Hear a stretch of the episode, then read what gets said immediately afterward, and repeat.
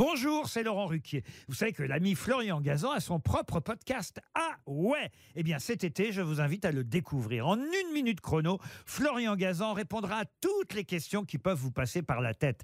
Grâce à ce podcast, vous aurez bientôt des anecdotes incroyables à partager. Mais attention de ne pas prendre la grosse tête.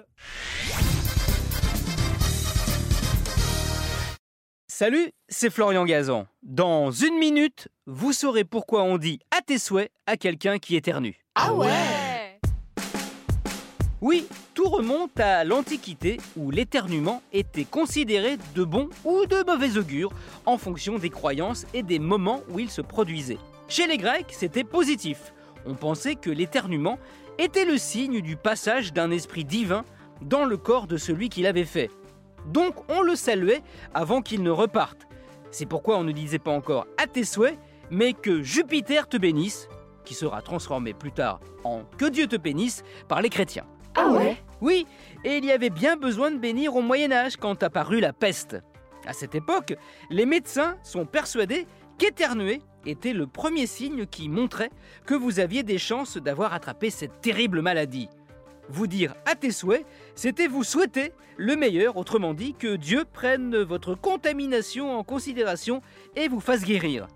Mais il y avait aussi une autre superstition liée à l'éternuement, et là, la, la peste n'y était absolument pour rien. Ah ouais Oui, on a longtemps cru que notre âme se trouvait dans notre tête.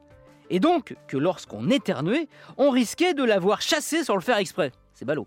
Comme c'était impossible à vérifier, on disait à tes souhaits, sous-entendu, bah, je te souhaite qu'après avoir éternué, ton âme soit toujours là. Bon, il y avait peu de chances que ça arrive. Moins en tout cas que de vous retrouver paralysé, car oui, oui, c'est possible. C'est arrivé en 2012 à Monique Jeffrey, une Australienne.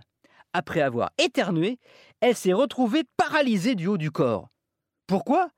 Eh bien, les médecins ont découvert que cet éternuement avait été si fort qu'elle s'en était pété deux vertèbres cervicales ce qui avait provoqué cette paralysie dont je vous rassure, elle est sortie.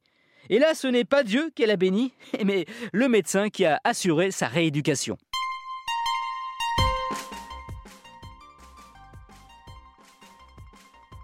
Merci d'avoir écouté cet épisode de Ah Retrouvez tous les épisodes sur l'application RTL et la plupart de vos plateformes favorites. Et n'hésitez pas à nous mettre plein d'étoiles, hein, à nos souhaits. Et à vous abonner, bien sûr, évidemment. À très vite